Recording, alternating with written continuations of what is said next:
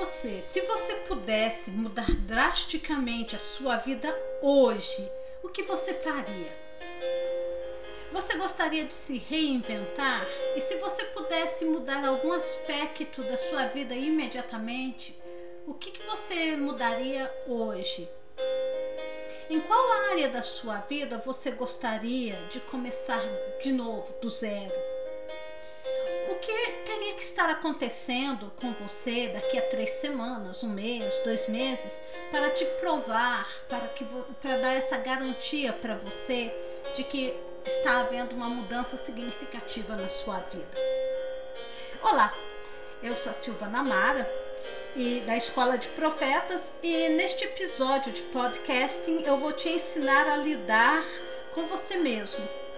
Essa série é uma é um como se fosse um manual de instruções para você saber como operar esse sistema chamado eu. Como que você vai conseguir destravar você mesmo?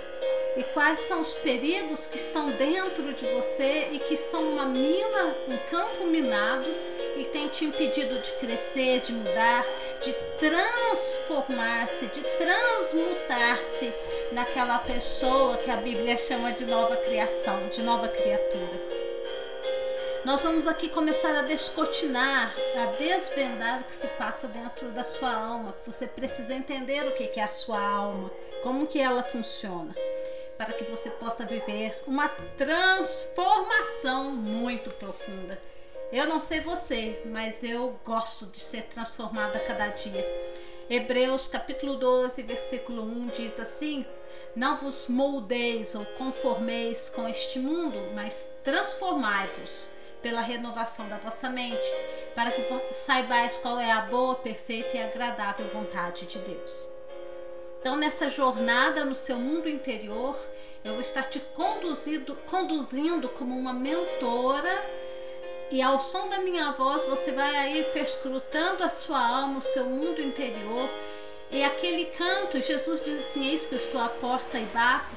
Tem áreas na sua vida que Jesus está do lado de fora batendo, querendo entrar. E às vezes nem você sabe que essa área está fechada. Então nós vamos tratar disso nesta série chamado de interior humano. Vamos lá? Vamos nesta jornada maravilhosa é, para conhecer o seu subconsciente, o que se passa dentro de você. Sócrates, o filósofo, ele disse que a maior viagem que um homem faz é no interior de si mesmo. Meu querido amigo, meu irmão, irmã, esta é uma verdade poderosíssima. Mas o percurso desta jornada é de assustar, mete medo. Por quê? Porque a gente está entrando agora dentro de nós, a gente não sabe muito. É, a gente tem uma noção do que vai encontrar lá, mas a gente não sabe muito bem quais são os monstrenguinhos que estão dentro de nós, né? Nos boicotando, nos auto-sabotando todos os dias. O verdadeiro crescimento espiritual reside no fato de nos conhecermos a nós mesmos e a conhecer a Deus. Então, o seu verdadeiro crescimento espiritual está no fato de você conhecer a Deus, mergulhar dentro de você mesmo, encontrar os seus monstros interiores, reconhecer e aceitar aquilo que você é, e daí, a partir daí, deste lugar de reconhecimento, de aceitação de quem você é. Pelo menos é o que está sendo até agora. Não adianta ficar brigando com a gente se a gente não sabe o que está se passando dentro de nós, né? Mas é a partir desse lugar de reconhecimento de quem você é, é que a gente agora começa a fazer uma jornada para fora então nós come... você e eu nós começamos essa jornada. A gente entra para dentro para reconhecer o que está lá dentro, aceitando os nossos limites, os nossos defeitos e a partir daí agora a gente começa a jornada para fora, né? Como que é essa jornada para fora? Olhando para Cristo. A gente mergulha dentro de nós mesmos para encontrar os nossos monstrengos interiores e nós saímos imediatamente de dentro de nós mesmos e olhamos para o modelo, para o filho modelo, para o homem modelo, que é Cristo, que é Jesus Cristo. A palavra de Deus fala que é para nós olharmos firmemente para o autor e consumador da nossa fé, Jesus Cristo. Né? Então, o autor o autoconhecimento em Cristo tem estas duas etapas. Nós temos duas etapas aqui no autoconhecimento. A primeira, você olha para dentro de você. Você olha para dentro do seu mundo interior, da bagunça, da confusão que está aí dentro, dos traumas, das dores, do sentimento de fracasso, de incapacidade, de impotência diante dos fatos. Você olha para dentro de você nesta jornada. E o, e o que mais que você vai fazer? Você vai olhar dentro do seu subconsciente, que é lá que está o segredo. Né? Aonde que está o segredo de tudo, de toda essa confusão que eu estou vivendo, confusão mental, a confusão que eu estou fazendo ao meu redor, brigando com as pessoas, enchendo o saco das pessoas, me ferrando todos os dias. O segredo está dentro do subconsciente. Então a gente olha com os óculos e a lupa do Espírito Santo para dentro de nós mesmos. E uma vez que nós nos deparamos com essa, esse lado nosso, esse do seu eu, que você não gosta, sabe? Quando você se depara com aquele eu que você não gosta, isso aí Jung, o psicanalista, chama de sombra, né? Nós temos várias sombras. Quando nós nos deparamos com esses falsos eus, com esse eu que nós não gostamos, a gente tem medo da gente. Gente fala, meu pai do céu, se essa fera sair, se esse lobo mal sair daqui de dentro numa hora terrível, eu vou fazer loucura, né?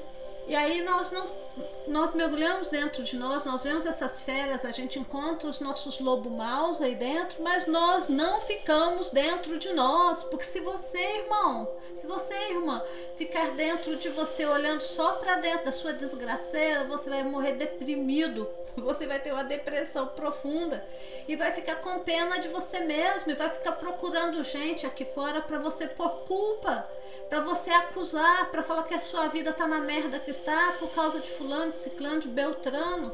É assim que, que funciona a dinâmica do eu, né? do ego.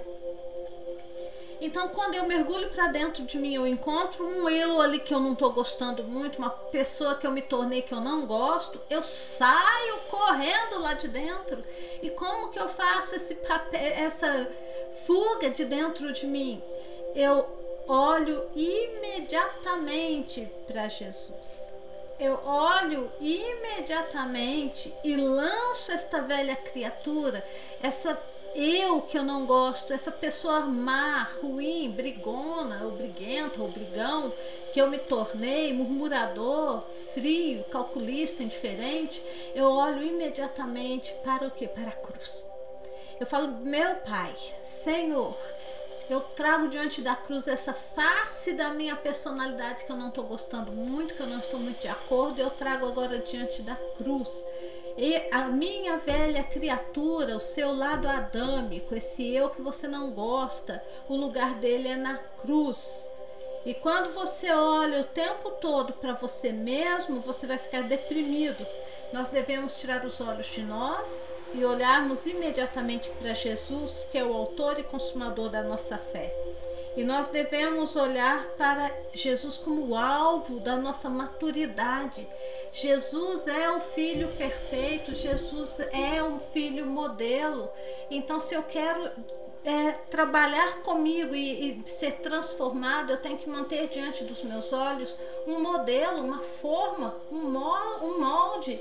E esse molde é Jesus, é amar como Jesus amou, pensar como Jesus pensou, viver. Parece até música de criança, né? Quando a gente era católico, alguns aqui foram católicos como eu. E a gente cantava aquela musiquinha: Amar como Jesus amou, sonhar como Jesus sonhou. E desafinei toda aqui, mas é isso mesmo, a música é essa, desafinação não. Mas é, nós olharmos para Jesus como modelo, ter uma personalidade como a de Jesus. É esse o alvo de nós sermos transformados de glória em glória. Todos os dias, se nós olharmos para Jesus, nós vamos ser transformados à imagem e semelhança dele. Nós somos transformados de glória em glória na palavra de Deus em 2 Coríntios capítulo 3, versículo 18.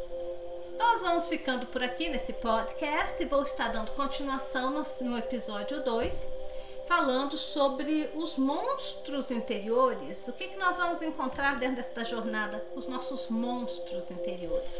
E ali eu vou te dar uma dica. Nós vamos aprender aqui a desmascarar, a trabalhar conosco mesmos, para que possamos viver uma vida transformada no espírito e que agrade a Deus. Fica com Deus. Shalom. Até a próxima.